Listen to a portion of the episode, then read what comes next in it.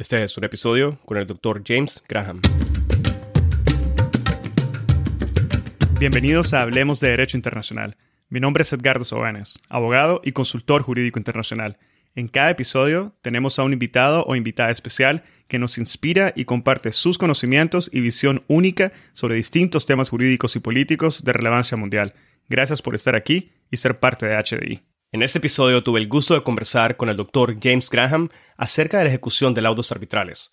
El Dr. Graham inicia el episodio aclarando las normativas aplicables al reconocimiento y a la ejecución de laudos arbitrales. Aclara las diferencias entre reconocimiento, homologación y ejecución y elabora de forma clara y precisa sobre el marco legislativo mexicano aplicable a la ejecución de los laudos arbitrales domésticos y extranjeros, explica los requisitos mínimos para que un tribunal nacional pueda ejercer competencia sobre una solicitud de reconocimiento y ejecución y clarifica los motivos de impugnación y anulación de laudos arbitrales, al igual que el efecto y el alcance de una decisión de una nulidad de un laudo, entre muchos temas más. El doctor James Graham es abogado internacional con una amplia experiencia como abogado, árbitro y presidente de tribunal en materia de arbitraje internacional comercial y sobre inversión extranjera. Es profesor por oposición en la Universidad Autónoma de Nuevo León es titular de la Cátedra de Arbitraje Internacional en la Escuela Doctoral, es titular de la línea de investigación de Derecho Internacional Público y coordinador del Colegio de Derecho Internacional. Es autor además de unos 15 libros. Espero que disfruten de este episodio, lo compartan en sus redes sociales y con quienes consideren podrían beneficiarse del contenido. Esta es la forma más fácil de fomentar el proceso de diseminación y difusión de temas de derecho internacional. Sigan al podcast en Spotify, Google Podcast, Apple Podcast, YouTube o cualquier otra plataforma que utilicen. Recuerden que pueden adquirir su membresía en la sección de contenido premium en nuestra página web en www.hablemosdi.com o en el link de membresía que está indicado en la descripción de cada uno de los episodios. Y así obtendrán acceso a episodios premium, acceso anticipado a los episodios generales, acceso a contenido adicional exclusivo y acceso completo a las gotas de jurisprudencia internacional. Ahora, empecemos. Bienvenido al podcast, doctor James Graham. Es un gusto poder tenerlo en esta tarde en el podcast. Bienvenido. Sí, el gusto es mío. Muchas gracias por la invitación. Muchas gracias por todo tu trabajo que haces, porque es muy, muy interesante um, el derecho público, que no vamos a practicar hoy, pero que es lo tuyo, ¿no? Y de manera general el derecho internacional. Realmente todo mi respeto por el trabajo. Ah, muchas gracias, James. James, hoy vamos a conversar sobre la ejecución de laudos arbitrales, al igual que el, derecho internacional, y vamos a tocar también un poco el derecho mexicano, todo lo que sea relevante a la ejecución de laudos. Me gustaría empezar, como siempre, aclarando un poco el panorama y pedirte sí que nos aclares desde ya cuáles son las normativas aplicables al reconocimiento y la ejecución de laudos arbitrales y que nos menciones los tratados que reconocen los procesos tanto de reconocimiento como de ejecución de laudos. Mira, te voy a dar dos respuestas. Una que sería antes de la pandemia y una que es por el futuro. Antes de la pandemia había solamente realmente una norma que respetar que fue una forma de use comune en el mundo, que es la Convención de Nueva York de 1958. Y siempre dije, si hay un, una ventaja en el arbitraje sobre el litigio, es que puedes ejecutar tu laudo en 160 países, creo que han ratificado la Convención de Nueva York. ¿sí? Mientras que si quieres ejecutar una sentencia judicial, tienes que lidiar con el derecho común de cada estado donde buscas la ejecución. ¿sí? Después de la pandemia pasó algo que sí es competencia para el arbitraje. Finalmente, en la conferencia de la Haya se hizo un gran tratado sobre la ejecución de sentencias judiciales. ¿sí? Este tratado ya fue firmado y o ratificado por Estados Unidos y la Unión Europea. Todavía no está en vigor, ¿sí? Pero si entra en vigor y si funciona como tendría que funcionar, entonces sí los profesionales, la industria del arbitraje tendría que preguntarse si no es una competencia bastante fuerte que va a venir. Pero por el momento, normatividad, la Convención de Nueva York, con eso tienes todo y si falta algo, va, agregas el derecho común del juez donde estás litigando, ¿no? Vale, James, vamos a abordar la Convención de Nueva York, pero me gustaría eh, si fuera posible, que nos mencionaras un poquito más de este tratado que se está negociando. ¿Cuál es el objeto concreto que se, está, que se pretende alcanzar con este nuevo tratado? Ah, um, ok. La Convención de Nueva York por los laudos es para mí probablemente la mejor convención que existe en el mundo porque son solamente seis artículos. Siete, técnicamente. Siete artículos, ¿sí? Y tiene más de 50 años y digo, 150, 160 países que lo han ratificado. Creo que ningún trato tuvo ese éxito con tan poco cláusulas y nunca revisado, ¿sí? Ahora, la nueva competencia. Es un tratado justamente que quiso basarse sobre la Convención de Nueva York, pero por las sentencias judiciales. ¿sí? La conferencia la Haya, desafortunadamente, hace muchas convenciones que nunca tienen realmente vida. No es culpa de la conferencia la Haya, es culpa de los estados. A mí me tocó de hace uy, muchos años eh, negociar también un tratado ahí, pero ese nuevo tratado lo que hace ruido es que Estados Unidos y Europa, la Unión Europea, lo han... Eh, Estados Unidos lo ha firmado, pero aún no ratificado, y creo, salvo mío, que la Unión Europea ya lo ha ratificado, o si no, al menos firmado. ¿sí? Y son los dos bloques que nos preocupan, ¿no? Los grandes bloques del mundo, la Unión Europea y los americanos con todo lo que va, ¿no? Bien. Entonces, ¿qué falta? uno, que hay suficientemente estados que lo ratifican para que entre en vigor. Y claro, necesitaremos tres, cuatro, cinco años para que hay litigios que se produzcan, ¿no? que hay sentencias que empiezan a circular, para ver si tiene el mismo éxito o no como la Convención de Nueva York. Vale, perfecto, James. Una pregunta quizás un poco básica, pero también para ir aclarando un poco el panorama de nuestra conversación. ¿Existe alguna diferencia entre lo que es el reconocimiento de laudos arbitrales y la ejecución de laudos arbitrales? Sí, muy buena pregunta. Pero no es reconocimiento y ejecución, es reconocimiento homologación, homologación, ejecución. Me explico. No sé de dónde viene el error, pero los americanos hablan de reconocimiento, ¿sí? Y la Convención de Nueva York habla de reconocimiento. El problema es que no es eso. Déjame explicar, es un poquito complicado. Cada país tiene su orden jurídico, ¿sí? Con sus normas, sentencias, lo que sea. Cualquier cosa que viene de afuera no puede entrar tal cual. Tiene que ser verificado. Esa verificación se llama la homologación. ¿sí? Entonces, si tú quieres ejecutar un laudo, va, el juez quiere saber si ese laudo no es ilegal, contra el público, etc. Lo revisa y lo homologa. ¿sí? Cuando lo homologa, cambia esa cosa extranjera en una cosa nacional. ¿De acuerdo? Bien, eso es la homologación. El reconocimiento es una defensa. Es que si tú y yo tuvimos un pleito, fuimos al arbitraje, yo perdí, ¿sí? Y ahorita te demando ante un juez. Va, tú como defensa vas a decir, oye, hay una cláusula arbitral, había un arbitraje, hay un laudo, asunto cerrado. Entonces el juez va a tomar tu laudo, pero obviamente tiene que reconocerlo. No lo homologa, visto que no hay una ejecución. ¿Sí? Pero lo reconoce, quiere decir, hace un control mínimo don público, etc. Y ya. Afortunadamente, el único código que conozco que lo menciona bien es justamente el Código de Comercio mexicano.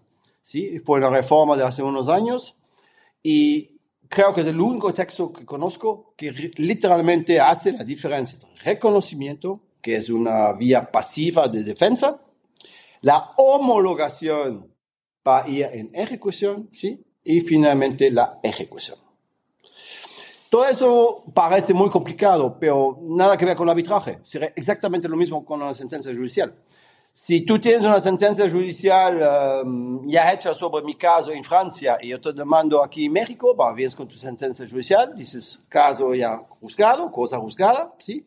El juez va a echar un ojo solamente mínimo que sea todo legal y reconoce tu sentencia judicial. Viceversa, quieres embargar mis cuentas, vas con el juez en ejecución para que pueda ejecutar, para homologar tu laudo, verificar que el control mínimo, ¿no? que no hay nada de ilegal, y de ahí en ejecución y embargo en lo que sigue. Suena un poquito complicado, pero en realidad Vale, James, una pregunta, ya que mencionaste México, no sé si nos quedamos ahí un momento y me gustaría preguntarte sobre el marco legislativo nacional que aplica la ejecución de los laudos arbitrales, tanto domésticos como extranjeros en la ciudad, en, México. Y, también si nos clarificas, aunque mencionabas que la Convención de Nueva York es una de las mejores convenciones porque tiene seis artículos, siete, eh, si estas eh, disposiciones que se encuentran contenidas en la Convención de Nueva York son incorporadas al sistema nacional eh, mexicano o existe alguna diferencia entre las disposiciones. Muy bien. Em, primero, no quiero enojarme con nadie, pero lo digo de manera bastante objetiva. Pero sí, creo que en América Latina la mejor regulación de arbitraje es la de México. ¿sí? México adoptó la ley modelo, em, casi copy-paste, casi, ¿sí? con muy pocas eh, diferencias. Y es algo que funciona en el papel, claro, con los jueces, batallas, como siempre, ¿no? Pero es otra cosa. La normatividad es la ley modelo, es muy moderna, tiene muy pocas causas de nulidad, solamente las tres, ¿no? Eh, la, misión del árbitro, el debido proceso y orden público, en pocas palabras, ¿sí? Y como es la ley modelo, y como la ley modelo en sí también se hizo después de la Convención de Nueva York, sí, la respuesta es todo ha integrado en el marco legal, ¿sí? Sin embargo, eh, por tecnicismos de lo que tú quieras, es siempre bien por un laudo internacional de irse sobre la Convención de Nueva York. ¿sí? Ahora, por el, segundo punto, técnicamente no hay distinción entre arbitraje nacional e internacional. Es al 99% lo mismo. Creo que hay un punto que cambia, pero la verdad a nadie le importa. De manera general, digo, no entiendo la distinción arbitraje nacional e internacional. Me explico, es, es lo mismo. Hay un árbitro que toma una decisión, un juez que lo checa y ejecutamos, que sea nacional o internacional. Porque si distingues como los franceses, obviamente ya abres la puerta a, pre-litigios, ¿no? Antes de, de litigar. Y desafortunadamente, agrego, pero las, los despachos de abogados, las firmas de abogados, no ayudan, ¿sí? Porque en lugar que vayamos inmediatamente con el árbitro, que tengamos una sentencia, que en dos meses todo ya está claro, quién ganó, quién perdió, tú lo sabes. Vamos primero con el juez y vamos a pagar todo eso tres años, ¿no? Y por eso yo digo que la ley no tiene que tener demasiado trampas donde el abogado pueda entrar. ¿sí? Porque conocemos los abogados, entramos por donde sea. Entonces, creo que México tiene la mejor regulación en América Latina. Uh, no diré la mejor en el mundo, para nada. Pero creo que sí funciona bien. Y segundo, no, tercero, perdón, es que tenemos un cierto apoyo de la Suprema Corte. ¿sí? Uh, nuestra Suprema Corte es no tiene trastorno de personalidad, pero es límite trastorno de personalidad. Uh, unos veces ¿no? cambian de opinión, ¿no? Pero los últimos 20 años todo fue pro uh, arbitral, ¿sí? La única cosa que tenemos mal, pero es jurisprudencia, esperamos que va a cambiar, pero sí la Suprema Corte dijo que los árbitros no tienen la competencia de pronunciarse sobre la nulidad de la cláusula arbitral. Bueno, eso salió hace unos 10 años. Eh, desde entonces eh, no había casos. Tenemos que esperar a el próximo asunto para ver por dónde va la corte. ¿sí? Yo quisiera verlo como un error de camino y bueno, ojalá que lo rectifiquen. Pero si no, tienes un buen marco. Los tribunales, bueno, son tribunales, entonces no tengo que agregar más. Una pregunta, James. Cuando hablas que eh, en relación a la Corte Suprema, que tú has sido pro-arbitral, ¿qué, qué, estás insinuando? ¿Qué es lo que, es lo que, es lo que se entiende, o qué es lo que debemos de entender con esto? Uno, eh, las cláusulas arbitrales. Tú sabes que la primera cosa que litiga son las cláusulas arbitrales, ¿no? Que no fue firmado en azul, que, que el hombre no está bien, lo que tú quieras. La Suprema Corte eh, estableció que siempre las cláusulas tienen que ser interpretadas en favor del arbitraje. ¿Sí? Entonces, si el árbitro tiene la opción entre nulidad y hacerlo, va, tiene que hacerlo. Eso es pro arbitraje. Segundo, la Corte lo enunció que la, la eficacidad y la rapidez son principios generales del arbitraje. ¿Sí? Pero bueno, eso sabemos que es un deseo que no es necesariamente la realidad. De la misma manera, la Corte dijo que el árbitro sí tiene la competencia para pronunciarse sobre un contrato nulo, un contrato nulo. ¿Sí? La única excepción fue la nulidad de la cláusula arbitral, en donde la Suprema Corte hizo un razonamiento que no es totalmente falso. ¿eh? Dijo, a ver, no puedes tener arbitraje si no hay una cláusula. Entonces, ¿cómo el árbitro haría para pronunciarse sobre la nulidad de la cláusula si no hay una cláusula que le da competencia? Ese razonamiento es correcto, lo tuvimos en Europa hace 50 años o no sé cuántos años, ¿no? Pero la experiencia demostró que es una trampa, porque desde el momento que los árbitros no pueden pronunciarse sobre la causa arbitral, tienes que ir con un juez y sabes que los procedimientos judiciales son mucho más pesados y lentos, ¿no? Que los procedimientos arbitrales. Por eso espero que la próxima vez que la Corte tenga oportunidad, que diga, como en Francia, en Alemania, en todos los países por arbitraje, ¿no? Que el árbitro tiene la competencia de la competencia, sí, y el control judicial es a posteriori. Ojalá que la Corte va a cambiar de opinión. Ya veremos y si es el caso te mandaré la sentencia con mucho gusto. Vale, muchas gracias, James. Una pregunta adicional. Eh, ¿Existen requisitos mínimos para que un tribunal nacional pueda ejercer esta competencia sobre una solicitud de reconocimiento y ejecución? Y en esta misma línea quisiera preguntarte o que nos aclares en todo caso si existe un plazo de, prescripción para la ejecución de los laudos arbitrales. Ok, eh, empezamos con el segundo. No tengo realmente una buena respuesta, porque tal cual no existe una disposición que diga prescripción laudo, ¿sí? Pero tenemos eh, la prescripción contractual, que son cinco años, y la delictual, eh, según los casos, que puede a diez años. Bueno, el arbitraje es contractual, ¿sí? Entonces, un contrato, entonces yo te diría, tienes cinco años mínimo por el laudo, ¿sí?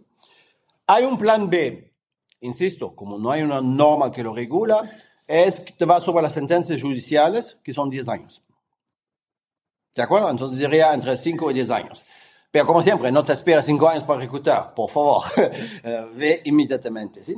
Requisitos, va, tienes que tener el laudo y fíjate que muy interesante, hace una semana salió una tesis de la Suprema Corte justamente sobre ese punto. Eh, la ley prevé un laudo auténtico. estúpido. Personas privadas no pueden autentificar lo que sea, ¿sí? Eh, como un laudo CCI es auténtico, desde el momento que la CCI lo sella, ¿no? que lo firma, y ya. Entonces, la Suprema Corte pro arbitraje dijo, así tenemos que verlo, ¿sí? Obviamente no se trata que un notario, un juez o un servidor público autentifica ese laudo, sino que estamos seguros que es un original y que viene donde dice que viene, ¿sí? Entonces necesitas tu laudo original o copia certificada.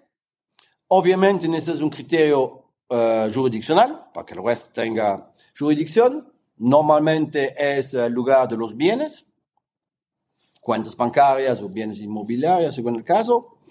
Y si es otro idioma, sí necesitas la traducción uh, auténtica por un perito del tribunal en el idioma español. Bueno, muchas gracias. Y sobre este tema, en México precisamente, ¿existe algún tribunal especial donde uno pueda acudir a pedir la ejecución de, los laudos o...?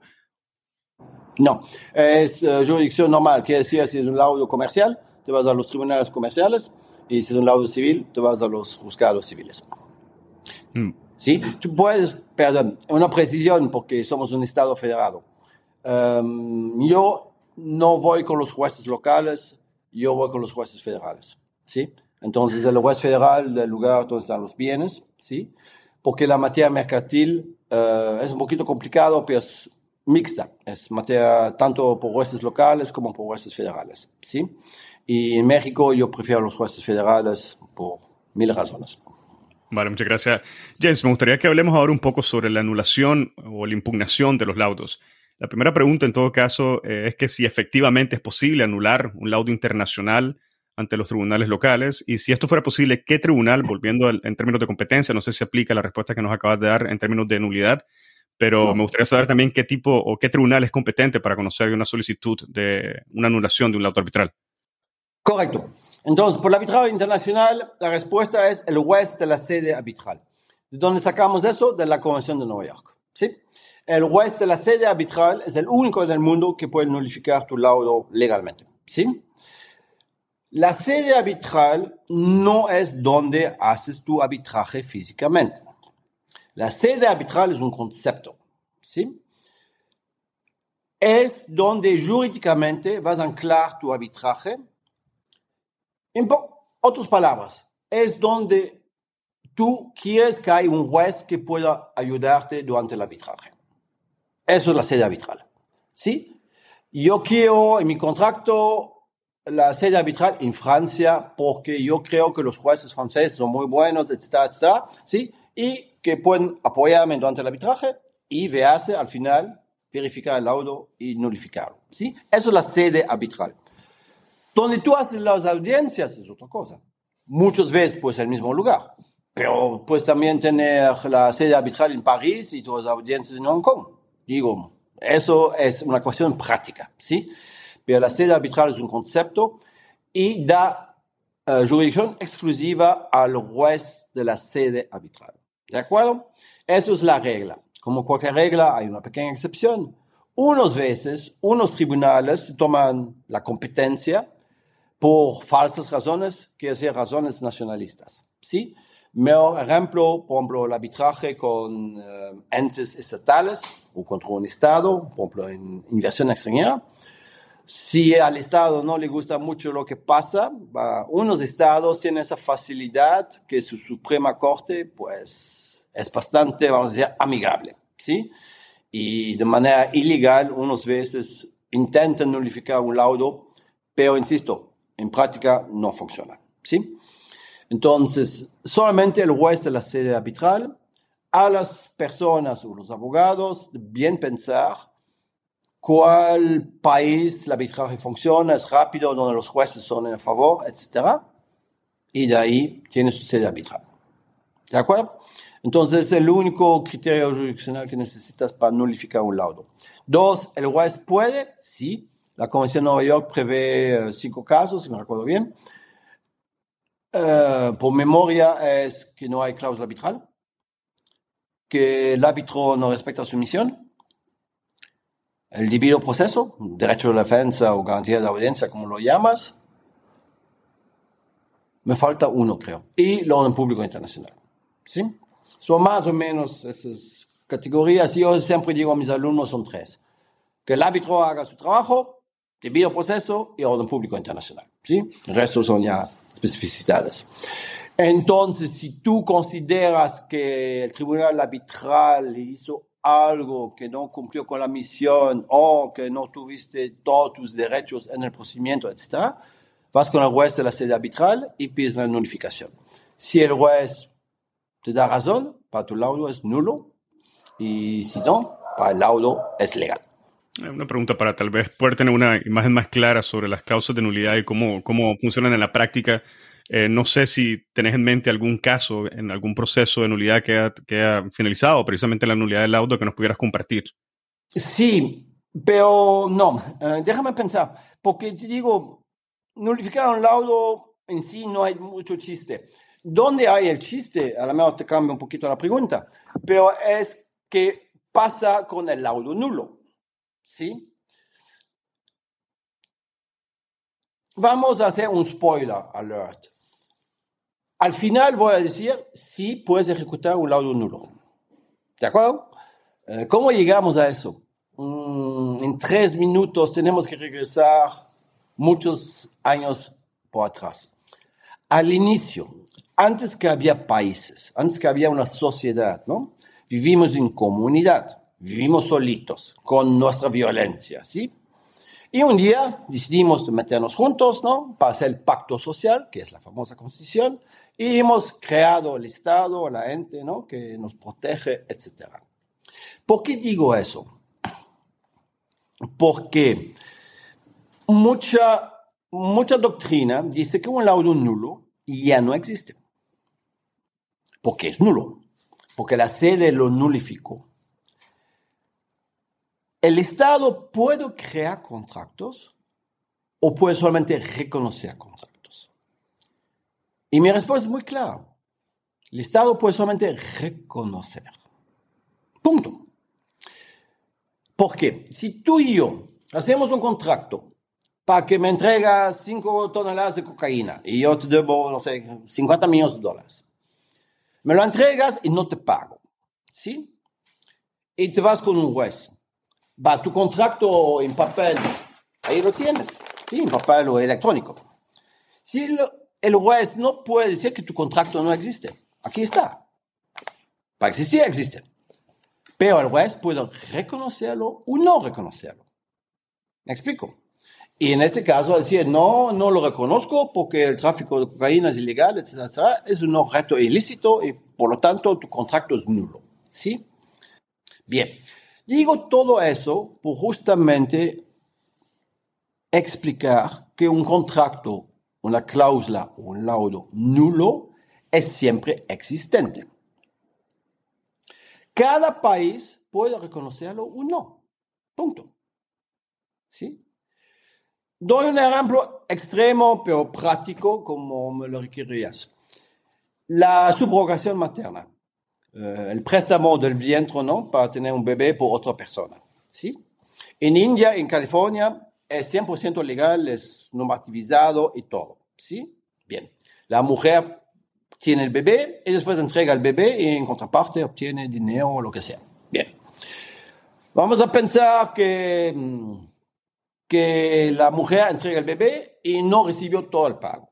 ¿De acuerdo? Si demanda en California, el juez va a darle razón y condenar a los papás ¿no? de pagar. Pero si viene, por ejemplo, a Europa, a Francia, va juez va a el contrato y va a decir, lo siento, pero en Francia la subrogación materna es ilegal y por lo tanto tu contrato es nulo. ¿Sí? Vemos, el contrato existe. En California sí te dan efectos, en Francia no te dan efectos. Bueno, el laudo es lo mismo. Yo me fui ahorita con el juez mexicano, es mi amigo, me nulificó el laudo que no me gusta, ¿sí? Pero tú, que es en Nicaragua y otra nacionalidad, es un arbitraje internacional, tú tomas tu laudo y vas a la mejor Nicaragua, ¿no? Y Nicaragua dice, no, el laudo no es nulo, nos parece totalmente legal y te damos razón. Eso explica que sea no raro que puedes ejecutar un laudo nulo. ¿Sí? Insisto, los contratos existen, punto y cada estado lo reconoce o no lo reconoce. Los franceses tienen estos problemas, puede ser casi mentales, con eso, porque la ley francesa dice claramente que solamente la ley puede crear un contacto. ¿Sí? Y la gran mayoría de la doctrina francesa, por eso dice que la voluntad, no, lo único que cuenta es la ley. Pues no, amigo. La ley no controla tu voluntad. La ley no impide que tú robas una tienda. El Código Penal no te prohíbe de robar tiendas. El Código Penal solamente dice qué pasa si lo haces. Las consecuencias. ¿Sí? Pero nadie te impide de hacerlo. ¿Por qué? Porque somos libres. Punto. Libres hasta un cierto punto. ¿Sí? Somos libres. Y obviamente nuestra voluntad tiene que tener límites, obviamente, porque vivimos juntos, si no regresaremos a la, selva, ¿no? Bien. Pero lo poco que nos queda, para no es al Estado de hacer las cosas, sino nosotros lo hacemos y no hay ninguna razón de pensar que es mal que un Estado reconoce el laudo, el otro no. Los Estados tienen sus criterios. La subrogación materna es bien o mal, no lo sé. California dice que es bien por las razones que sean, ¿no? Y los franceses o alemanes dicen, no, no, no nos parece bien y hay problemas, etc. No. ¿Cuál es el problema? Ninguno. ¿Sí? Y así tu laudo puede ser reconocido o anulado en México, pero si vas a Estados Unidos o Europa, puede reconocértelo y darte efectos. En otras palabras, el arbitraje es primero obtener la sentencia, ¿no? Si posible, que ganas, y después ver qué hacer con esa sentencia, ¿sí? Y en el caso, pues tomar el avión y buscar países donde puedes ejecutar. Por ejemplo, aquí um, tenemos la Compañía Nacional Petrolera, la Pemex, ¿sí? Um, tuvo por un arbitraje bastante mal hace unos años. Ya, es un muy buen ejemplo. Ándale, podremos platicarlo. Hay una, y puedo decir los nombres, está en internet, es público. Hay una empresa americana que se llama Comisa, ¿sí? Que hace plataformas y cosas así. Bien. Y hacen un contrato con Pemex para construir plataformas. Bien. Empiezan a construir todo. Y, paréntesis, Pemex como empresa estatal tiene el derecho de la resolución automática de la concesión. ¿sí? Es una prerrogativa del Estado. ¿sí? Y entonces, de buena o mala fe, eso no sabemos, Pemex un mes antes que todo termine los trabajos, ¿no? Va a la plataforma y encuentra millones de cosas que son malas. Y dice, bueno, resolución administrativa y no te pago. La comienza y dice, oye, bueno, hay una cláusula arbitral, se va a dar el arbitraje. El Estado se defiende, pero un día antes de la audiencia, Pemex recuerda que no tiene el derecho de firmar cláusulas arbitrales. Claro, el tribunal arbitral dice, oye, primero te lo recuerdas un día antes, para empezar. Segundo, si tú, Pemex, no sabes lo que puedes firmar o no, la verdad es ya problema tuyo. Y conocemos la regla arbitral, no puedes invocar tu constitución o tus leyes, ¿no? Para eh, zafarte de tus obligaciones arbitrales. Bien. Finalmente, el tribunal arbitral se pronuncia y condena a Comisa a pagar 400 millones de algo. ¿De acuerdo? Tribunal arbitral, sí, aquí en México. El Estado va en nulidad. Y los jueces federales dicen, no, no, no hay nulidad. El tribunal arbitral hizo todo bien y no. Pero, por milagro, todo sube al tribunal colegiado, que hace una sentencia de casi 500 hojas para explicar que Pemex tiene razón en virtud de una tesis aislada de 1978, si ni quieres está publicada, ¿no? Que permite al Estado de no pagar. Cualquier abogado que tiene dos años de experiencia leyendo esa sentencia entendió muy bien, el Estado ha hecho la mano, ¿no? No, no, no había por dónde y va a inventar algo. Total, en México el laudo es nulo y Pemex ya no debe nada. Comisa toma su laudo y va a Nueva York. Y en Nueva York dicen, oye, ese laudo está muy, muy bien. Y no hay ninguna razón de no ejecutarlo. Total, dio una ejecución.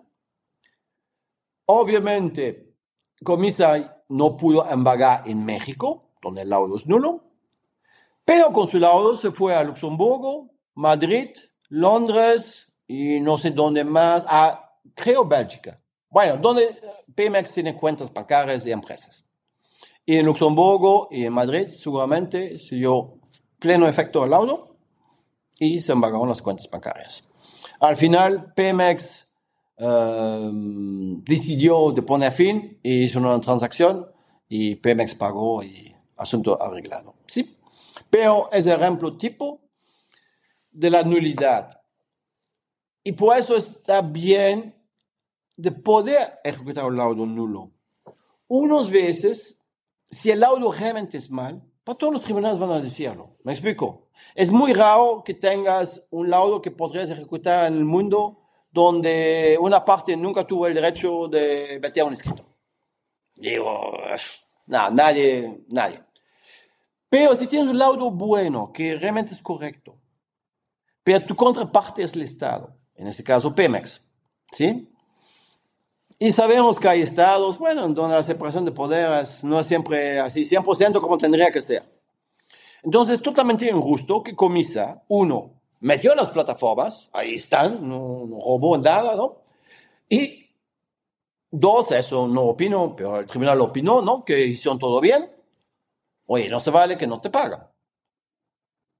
Entonces, afortunadamente, para poder ir a Nueva York, Luxemburgo, Madrid, etcétera, para obtener su dinero, porque la nulidad del laudo fue un fraude, la verdad. Un fraude legal. bueno, muchísimas gracias, James, por ese último ejemplo que creo que clarifica bastante bien lo que nos estás comentando. Y bueno, nos estamos acercando poco a poco al final del episodio. Hemos hablado de nulidad, ejecución, homogenización y reconocimiento. Te quería preguntar si sobre las modificaciones, aclaración o revisión de un laudo, ¿es la misma normativa de Convención de Nueva York la que aplica para una modificación, aclaración o revisión o es una normativa adicional? Eso a nivel internacional. Y no sé si nos podrías comentar también en México cómo funciona. Sí. Sí, no, eso es uh, derecho local. Sí, uh, ¿cómo se llama? La ley modal uncitral uh, tiene un párrafo que tenemos también en México, pero que la verdad no es muy interesante. Dice solamente que el tribunal tiene el derecho de corregir, a mandar, etc. Entonces, um, la normatividad normalmente lo prevé, es una facultad del tribunal. Yo sé que los americanos tienen problemas um, espirituales con eso, um, porque dicen que desde el momento que hay el laudo, el tribunal arbitral ya no existe. ¿Sí? Mm, no, no hay ninguna razón de pensar eso y la práctica lo demuestra. Todos los tribunales um, tienen la facultad de corregir, enmendar, etc. El laudo, sí. Um, tan que no modifican la sustancia, ¿no? El fondo. Bien. Ahí no veo ningún problema. Pero, como te gustan los problemas, te doy un problema. Son uh, las instancias arbitrales que te revisan el laudo. Sabemos que hay organizaciones arbitrales uh, que dicen en su marketing, ¿no? que el laudo del tribunal arbitral está revisado por ellos. ¿De acuerdo? Es normalmente un comité o una corte, o llámalo como quieras. Bien. Ellos dicen que obviamente no es el fondo, que solamente que el laudo es claro, que no hay errores, etc. Pero puedo decirte, por mi experiencia, ya tuvo correcciones, me cambiaron todo el laudo, ni más ni menos. Bueno, no, eso no se vale. Y el problema es el siguiente. Según quién es quién, pues si no haces todas las correcciones, pues ya no te nombran, ni, más ni menos. Es real. Pero a ver, ¿quién es el árbitro? Pues soy yo. ¿Por qué? Porque es a mí que van a demandar si algo sale mal. No van a demandar a la organización, van a demandar a mí. Pero peor es mi reputación. Es lo único que tengo, reputación. Buena o mala, no lo sé, pero reputación. Entonces, eso sí no me parece. Claro, es siempre bien que alguien revisa tu, tu escrito y unas veces es obvio que a lo mejor estaba muy claro en tu cabeza y no necesariamente muy claro en tu papel. Pero más allá de eso, yo no estoy de acuerdo. Y el argumento que unos veces hay árbitros que hacen cosas malas, ¿por qué tienes árbitros ahí que hacen cosas malas? Digo, bueno. Si fue un árbitro joven o uno que nunca tuvo oportunidad, qué sé yo, ahí sí me parece bien que marcas. El punto es, no tengo problemas que revises mi laudo, pero no me toques lo que yo decidí. Y lo que yo decidí es mi decisión, por bien o por mal. Si me equivoqué, las consecuencias son mías. Y si tengo razón, pues el prestigio es mío. Um, eso sí creo que es un problema. Si no, en la práctica, por las rectificaciones del laudo, etc., nunca vi realmente un problema. Digo, vi una vez un caso aquí donde quisieron rascar la sustancia, ¿no? Y afortunadamente el juez lo vio y se acabó el problema. Una pregunta, James. Eh, no sé si fuera prudente preguntarte esto, pero cuando mencionas que en todo caso las consecuencias son mías, hablando desde la posición de un árbitro, ¿nos podrías comentar cuáles son estas potenciales consecuencias que podrían existir en contra de árbitros? Bueno, el primero es que las partes no te quieren y lo comentan y ya nadie te quiere y se acabó. Bueno, esa es la primera. No, es real, digo. Yo también tengo, es una persona grande. Me parece la peor persona del universo, al menos profesionalmente. Bueno, Pero ni modo, así todos tenemos algo. Es la primera que pierdes. La segunda es la demanda. Entonces, eso es muy americano, tenemos que decirlo, porque los números no mienten. Eh, hay despachos o clientes que automáticamente se pierden de demanda. A ti y a la organización, si fue un organismo arbitral como la CCI o lo que sea, ¿no? Bien, en Francia hay muchas de esas demandas eh, en los juzgados y la Suprema Corte francesa, la Corte de Casación, siempre ha dicho no puedes demandar el organismo uh, arbitral porque hace solamente management, no, no, no, decide. Ahora, demandar al árbitro, sí pueden, es un derecho. La pregunta es, ¿hasta dónde yo soy responsable? ¿Sí? Y creo que es una cuestión, un ejemplo que muestra bien cómo la profesión va mal pero realmente mal. Y es cultural. ¿Por qué tomamos siempre la excepción para la regla? No sé, eh, ¿qué puedo decirte? Sobre 10.000 demandas, había una que se falsificó la firma. ¿Sí? Y ahorita tienes que meter huellas digitales para que ya no, eso no pasa. Oye, ¿qué te pasa? Había 10 mil casos sin ningún problema. hay siempre uno. Pero ahorita los 10 mil tienen que meter sus huellas digitales, no es normal, ¿sí? Y lo ves, por ejemplo, los contratos bancarios, eh, bancarios, perdón. No sé en tu país, pero por ejemplo, aquí en México, los contratos bancarios, cuando abres una cuenta, es un libro. ¿Y por qué? Cada vez que pasó algo, el abogado mete una nueva cláusula. ¿Me explico? Y cláusula, cláusula, cláusula, ya nadie sabe qué está adentro. Bien. La excepción y la regla. Yo digo, la excepción es excepcional, trátalo así. Fue mal caso, olvídalo. Quedamos con la regla, ¿sí? Y en ese sentido creo que hay mucha mala práctica porque siempre ven la excepción y no la regla. La gran mayoría de los arbitrajes funcionan, ¿sí? Y además, no somos honestos. ¿Por qué? Hablamos de casos, de jurisprudencia, de precedentes, de laudos, todo lo que encuentras en Internet. Pero lo que ves en Internet es el que 20% de los arbitrajes del mundo. La gran mayoría no son publicados, la gran mayoría nadie sabe qué han dicho, no dicho, cómo lo han hecho. Pero el punto es, ¿por qué no hemos escuchado de ellos? Porque funcionan. ¿Sí?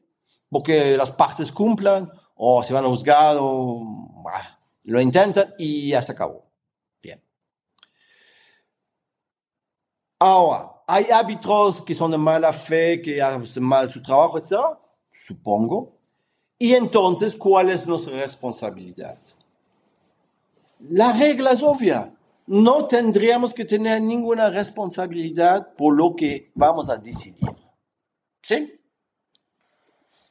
Si yo decido mal, pues ni modo, tú me nombraste. Hmm.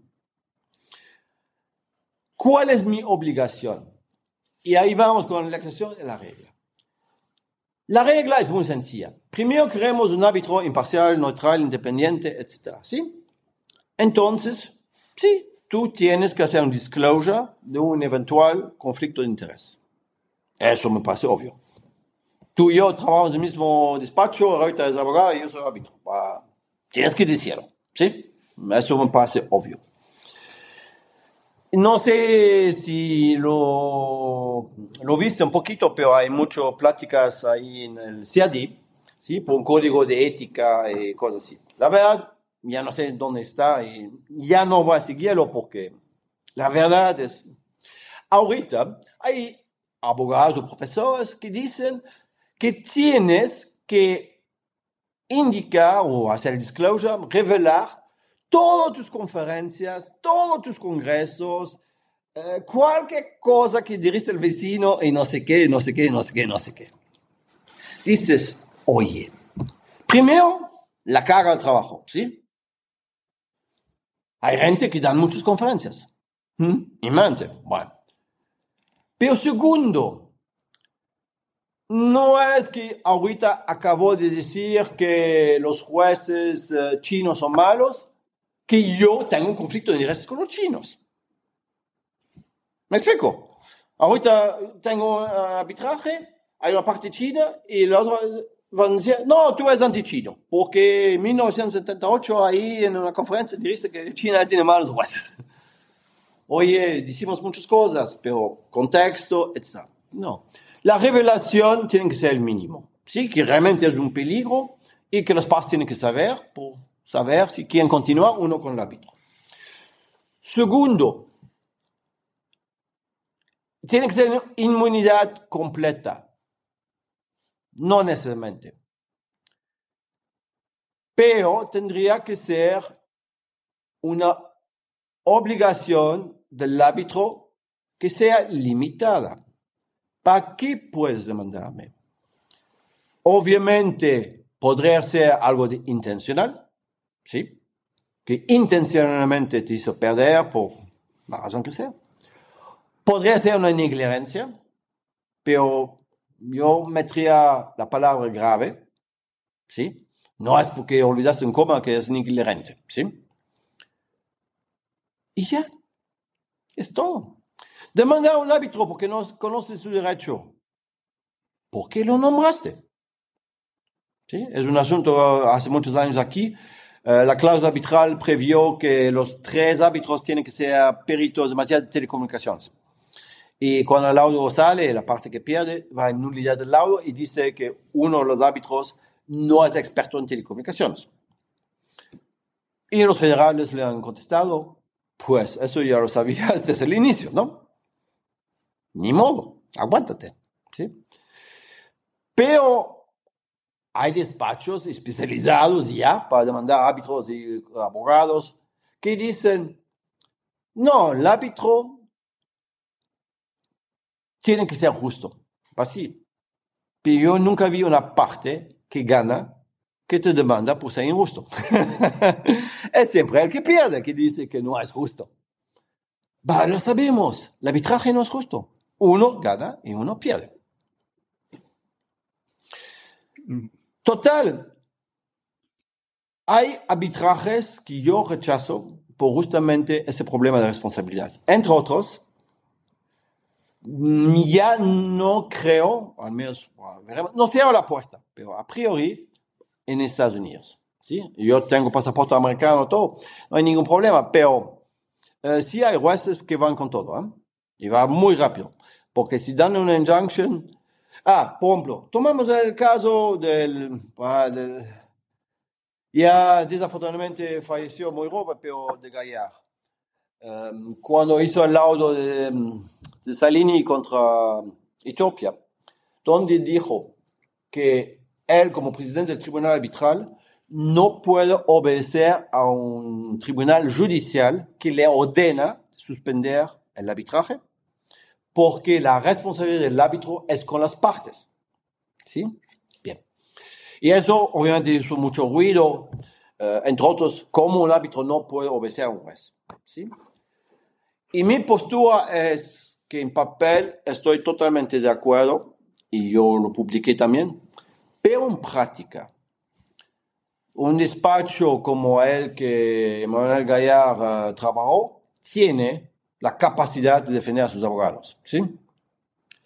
Pero si tú y yo tenemos una injunction con 5 mil dólares al día, ¿a cuánto tiempo vamos a aguantar? ¿Tenemos el dinero para pagar ahorita 5 o 6 abogados allá en Estados Unidos para litigar el nuestro? ¿Me explico? Entonces, eso es muy mal y yo insisto. Uno, las partes, en la gran mayoría del, del, de los casos, no aprovechan para nombrar sus árbitros. Es casi siempre el centro. Bien. Culpa número uno tuya porque hubieras podido nombrar al menos uno que tú consideras bien, ¿no?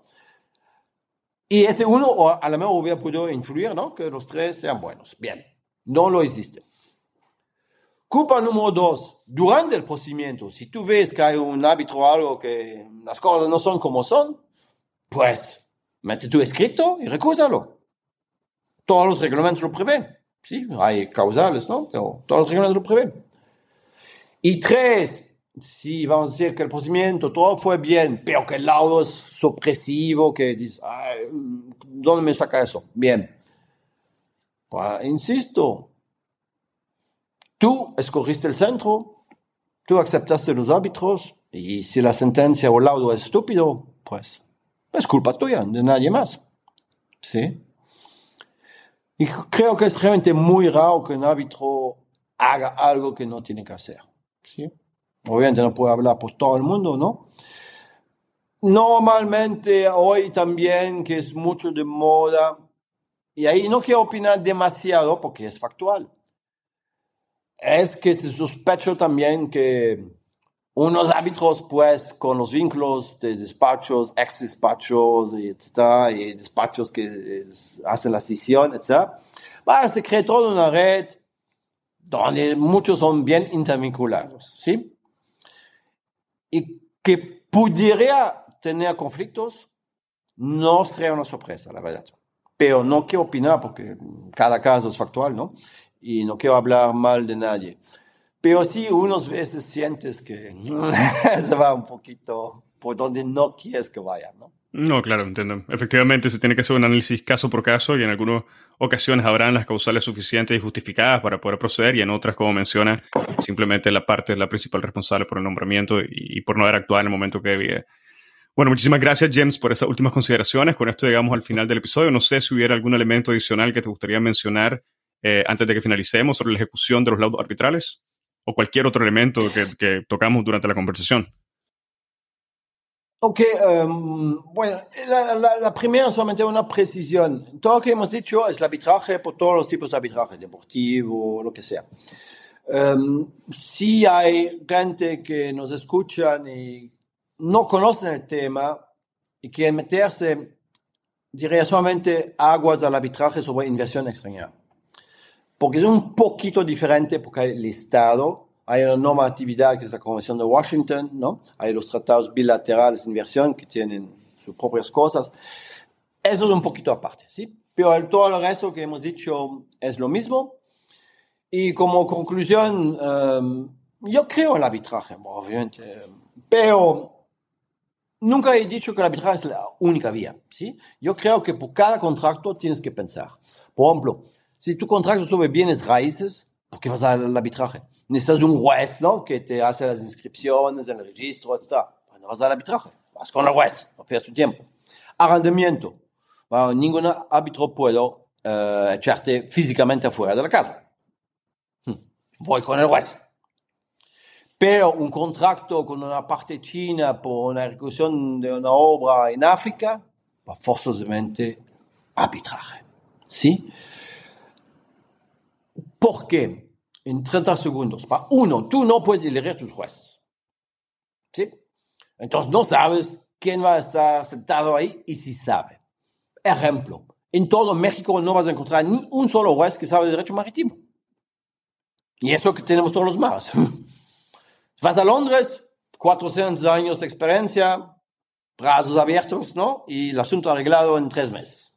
Segundo, el litigio es siempre la muerte, que decir, vas para matar la contraparte. ¿sí? Eh, por eso es ridículo que los tribunales judiciales quieran hacer conciliaciones. Si los dos ya están en tribunal con abogados, ya no hay nada que conciliar, es la muerte. A ver quién muere primero. La arbitraje hoy en materia mercantil va por ahí también, ¿sí? Y con todo. Y eso es lo que no me gusta. A lo mejor tengo una visión naif. Eh, yo tuve la suerte de tener como profesor y maestro a Philippe Fouchard. Tuvo la, la, suerte de hablar con él dos días antes que se fue de vacaciones, de las cuales desafortunadamente nunca más regresó. Pero sí, él la tuvo también, una visión naif, que sería la siguiente. Tú y yo tenemos un pleito, lo sabemos. Pero me caes bien, no es que te odio. Pero tenemos ese pleito. ¿Por qué no decimos a Juan, nuestro amigo común, que él decida quién tiene razón de los dos. Y más importante, lo aceptamos. Lo aceptamos. Y hoy el problema es, Nadie acepta nada. Nadie. De una convivencia de un bebé, de un litigio así, te vas en la apelación, la Corte de Casación, te vas a la Corte Europea de Derechos Humanos, y si todavía no te gusta, va buscas ahí en Naciones Unidas y no encuentras el comité de tortura o algo para meter. Los clientes nunca aceptan que se acabó. ¿Sí? Eh, ahorita tengo una sentencia final, justamente un divorcio más de nueve años. No hay nada que pelear, pero se pelean porque no tiene nada que hacer. Sentencia final ya se acabó. El cliente continúa. Quiere que meta escritos que... Bueno. No, las partes tienen que entender que es su interés que eso se acaba. ¿Sí? Yo siempre he considerado que el tiempo es dinero. Bien. ¿Quieres esperar tres años para saber si tienes razón o no? Uno prefiere saber en tres semanas o en tres meses. Eso es el arbitraje. Ahora, la queja la más uh, uh, frecuente es, hoy los arbitrajes también toman 15, 18 o 20, 25 meses. Es correcto. Sin embargo, tu parte puedes hacer el arbitraje como quieres. ¿Sí? Mi récord es uno en Suiza, tres meses. El arbitraje y la, el Tribunal Federal. Tres meses contados. Porque las partes estaban de acuerdo. Modificamos el reglamento, sacamos las rondas, hicimos solamente una ronda, etc. ¿no? Lo estructuramos. Porque las dos partes estaban de acuerdo que ya tienen que resolver ese conflicto. Pero que vemos es que la parte que no le va bien es, bueno, haz todo lo que tú quieres, pero hazlo. Y por eso litigio 5, 6, 7, 8 años, ¿no? Y todo eso. Además, en América Latina tenemos esa cosa fenomenal que amo de mi corazón, que es el amparo. Sin embargo, el amparo unas veces es un problema porque te paga todo el tiempo. Total, si quieren una solución rápida, ahí está. Toman el reglamento, la CICIA, la LCA, lo que sea, cambian, hagan menos rondas, etcétera, ¿sí? Y puedes tener arbitraje rápido. O bien, si tú eliges un árbitro que tiene 50 casos, ¿sí? Y que te dice que la primera llamada que va a hacer lo, va a ser en 2024, pues ya sabes por dónde va el tiro. No te quejas, ¿sí? Dos, si tú quieres tres, cuatro, cinco, seis rondas de escritos, contestación, demanda de contestación, réplica, dúplica, después consolidado, después el, post consolidado, después el post audiencia, eh, pues sí, obviamente, toma tiempo. Pero en muchos casos no necesitas nada salvo la demanda y la contestación, ¿sí? Véase unas veces también réplica, dúplica según el problema. Ahí va. Y a ese problema también no te quejes de tu abogado. ¿sí? Tú, por ejemplo, que entiendo que trabajaste por el Estado, va, el Estado normalmente, especialmente en América Latina, um, tienen tendencia muchas veces a tomar despachos americanos, ¿sí? Son grandes, son famosos, va. Y después, oye, me costó 3, 4, 5 millones de dólares. Pues sí, si tienes abogados de 600 dólares la hora, va rápido. Pregunta, ¿No hubieras podido encontrar un abogado a 300 dólares que te lo hubiera hecho lo mismo? Me explico. El Estado no necesita grandes despachos por muchas cosas. Unos necesitan expertos, peritos. Eso es lo que se requiere. ¿Sí? Y forzosamente hay menos peritos que abogados. Entonces también piensa en el despacho que tomas. Que tengas despachos atrás por el apoyo lo que sea, va, va, ¿no? Pero esa tendencia desaparece. Total, si quieren un arbitraje rápido todo, toman un profesional que sabe eso, cambian el reglamento, ajustenlo como tiene que ser, y ojalá nunca hay pleito. Y cuando hay pleito, pues tienen la decisión y aceptenla. Yo en todos mis contratos propongo siempre que se renuncia a la acción de nulidad. ¿Sí? ¿Por qué? porque también doctrinalmente digo que la acción de nulidad no hace absolutamente ningún sentido. ¿Por qué? Porque los las causales de inejecución del laudo son las mismas que la nulidad. ¿Me explico? Entonces, si eliminas la acción en nulidad, no es que te quedas sin defensa, porque si quieres ejecutar y el laudo es mal, puedes oponer esas causales. ¿De acuerdo? Bueno, entonces yo creo que tendríamos como abogados hacer una llamada, uno, a las partes, sean razonables, acepten el juego, uh, tienen un pleito, saben que pueden ganar como perder, ¿no? Y cuando pierden, cumplan, punto. A los abogados, facturan obviamente, todos queremos facturar, pero hay maneras de facturar y maneras, ¿sí? Y tres, los grandes despachos no siempre son la solución, ¿sí? Vale. Bueno, James, muchísimas gracias por todo. Eh, ha sido un verdadero placer poder conversar contigo. En la descripción del episodio estamos dejando un link de tu página web y también del libro que menciona los temas que hemos abordado el día de hoy. Así que ha sido un verdadero gusto. Muchísimas gracias. No, al contrario, gracias a ti y buena suerte por los futuros podcasts, ¿no? Y pues, quién sabe, un día vamos a litigar uno contra el otro. ¿Será bien? Veremos, claro que sí. Muchas gracias. ¿eh? Muchísimas gracias. Y con esto finaliza el episodio del día de hoy y esto fue una conversación con el doctor James Graham. Si encontraste este episodio interesante, te invitamos a que lo compartas y nos sigas en Spotify, Apple Podcast, Google Podcast o cualquier otra plataforma que utilices para escuchar tu podcast Hablemos de Derecho Internacional, haciendo clic al botón de seguir o al botón de suscripción. Hasta la próxima.